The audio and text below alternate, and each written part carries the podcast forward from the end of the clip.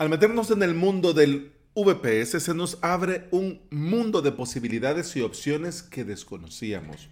Uno de los errores más comunes al comenzar es querer contratar un VPS potente y meter todo, todo, todo ahí.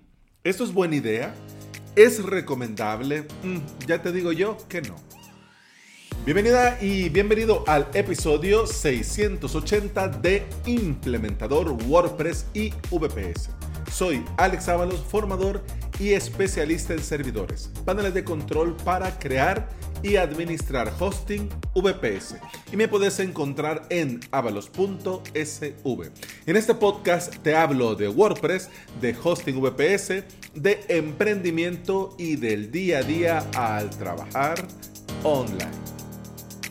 El servidor VPS es una excelente opción para crearnos nuestro propio hosting, sin lugar a dudas. Lamentablemente, venimos mal acostumbrados del hosting tradicional. Y como antes lo teníamos todo junto, ah, mi precioso, pues quisiéramos seguir teniendo todo junto. Pero esto no es recomendable. Ya lo he comentado en el episodio Divide y vencerás que te lo dejo por supuesto en las notas de este episodio y podés ir a retomar. Por eso no quiero repetirme porque quiero ir al punto en este episodio. A tu VPS sí o sí, aunque mira, es muy recomendable, es muy rápido, es muy potente, o sea, es una gran cosa. Así como aquí en El Salvador antes había un, un almacén que se llamaba la nueva milagrosa. Y su claim, su eslogan era, porque comprar en la nueva milagrosa es una gran cosa.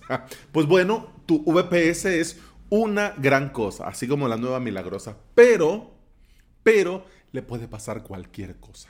Desde que tu proveedor tenga un problema serio como tuvo hace un tiempo OVH, o que por algún despiste te lo borren por falta de pago o que en alguna actualización, ya sea el panel o el propio sistema Linux se estropee.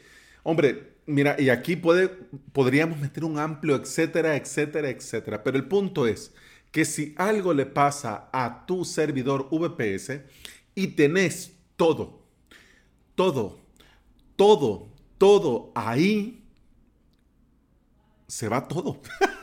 se va todo a freír espárragos. Todo. En cambio, si tenés tu dominio, por ejemplo, administrado con Cloudflare, te creas un nuevo VPS, le pones, lo pones este nuevo VPS a punto eh, dentro de tu panel o le instalas el panel que utilizas. Mira, cambias la IP del dominio apuntando al nuevo servidor, te creas un nuevo WordPress, restauras el backup y ya tenés tu web funcionando nuevamente. Si se logra recuperar el VPS antiguo, pues bueno, y si no, pues también, o sea, vos seguís con tu vida y ya has migrado a un nuevo servidor, ya tenés restaurado todas tus webs, ya está, o sea, vos seguís adelante. En cambio, si el VPS, por ejemplo, es inaccesible, y tenés ahí la administración de tu dominio, vas a tardar mucho en recuperar el control de tu zona DNS, porque algunas empresas hacen muy bien las cosas y claro, el tiempo, digamos, de propagación de los cambios en los name server son cuestión de horas. En algunos un día, pero hay otros proveedores que pueden llegar a tardarse hasta cinco días. Es decir, que hasta cinco días hasta dentro de cinco días, vos podrías entrar para apuntar la IP de este dominio a otro servidor, apuntar otros registros MX para que los correos estén funcionando, es decir, dentro de cinco días más o menos. Y antes de eso, pues la web no funcionarían, los correos corporativos no funcionarían, no funcionaría nada. Y a eso sumemos. Y si tus correos o sea, el archivo físicamente está dentro del VPS, pues bueno, en esta situación seguramente se van a perder. Porque, por ejemplo, cuando fue el mm, incendio en el data center de OVH, eh, claro, cuando volvieron, digamos, a cierta normalidad, nos ofrecieron eh, otra vez el servidor, pero con una instalación limpia. No, mire, lo logramos, no, no, porque el data center donde estaba se quemó. y se quemó y se quemó todo. Y la copia, pues también se quemó. ¿Por qué? Porque estaba en el mismo data center que se había quemado. Entonces, claro, y decime, ¿quién se va a poner a hacer copias del servidor completo fuera del proveedor? Pues nadie. Entonces ya está. Si tus correos estaban ahí, seguramente se han perdido. Pero bueno, este episodio no va de esto. no va de esto. Va de un gran punto de dolor que tienen los que han dado el salto al VPS. Los correos electrónicos.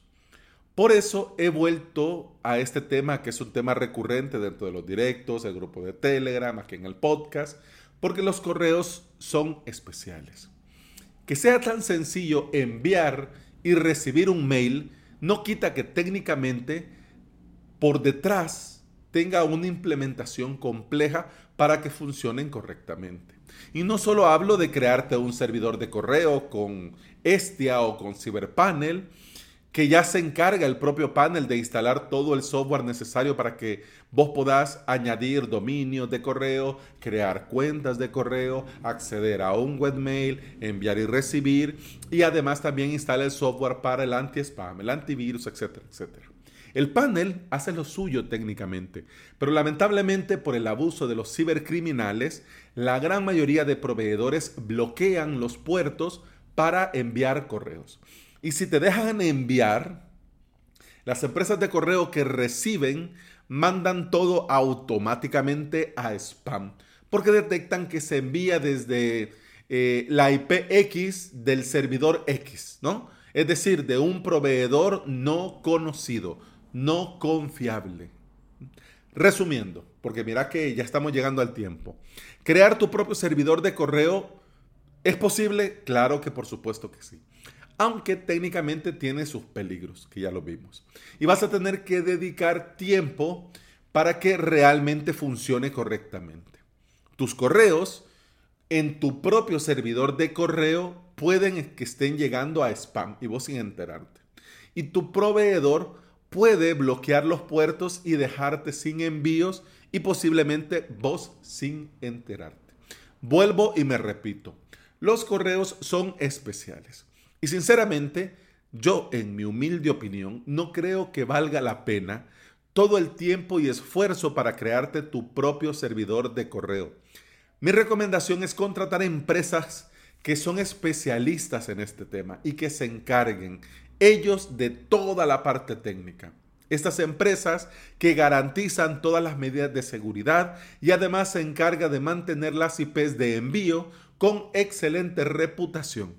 Y además figuran como proveedores conocidos dentro de Gmail, Microsoft y todas las empresas de correo para que además de la excelente reputación de la IP, tus correos, al ser enviados desde una empresa reconocida por estos, Gmail, Microsoft y todos ellos, obviamente el correo va a llegar rápido y directo a la bandeja de entrada hombre Alex, pero yo me quiero montar al VPS y lo quiero hacer y quiero hacerlo todo ahí en el VPS. ¿Se puede? Como te digo, sí se puede. Pero no te lo recomiendo. Tenés empresas que te dan servicio de correo por 12 dólares al año. Otras que por un pago único de... Tenés webmail de hasta 5 gigas por cuenta.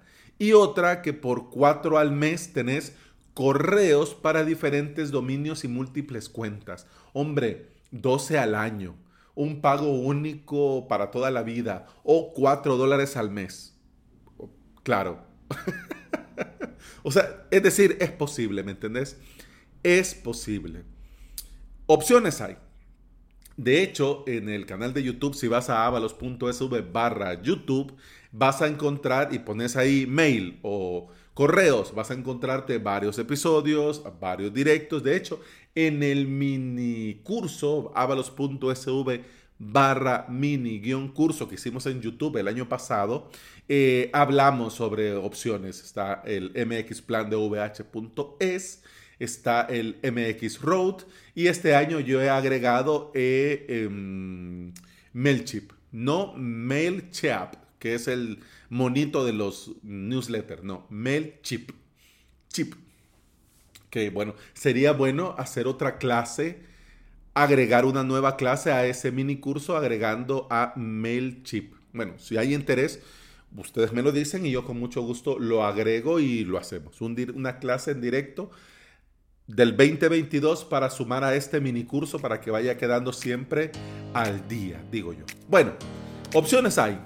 Yo te pido por favor, y con eso terminamos, dejemos los servidores VPS para las webs y para Mautic.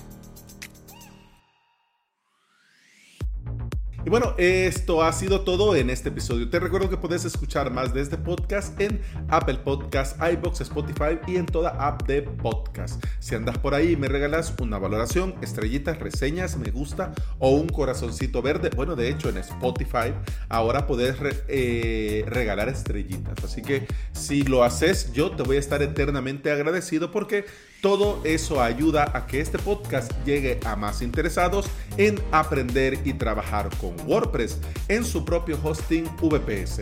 Y además quiero recordarte que en avalos.sv tenés el enlace a mi academia y el enlace a mi servicio de alojamiento VPS.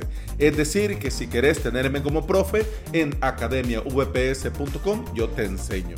Y si no te querés liar ni complicar con la parte técnica y querés que yo te dé el servicio de alojamiento VPS para tu proyecto, para tu emprendimiento, para tu tienda, para tu academia, pues en alojamientovps.com lo tenés elegí el plan que más se adapte a tus necesidades y ahí voy a estar yo encantado de la vida de trabajar contigo. Así que muchas gracias por escuchar con el podcast. Continuamos en el próximo episodio que prometo que será mañana. Hasta mañana. Salud. pum, pam, pum, pam, pam, pum, pam, pam, pum, pam, pum,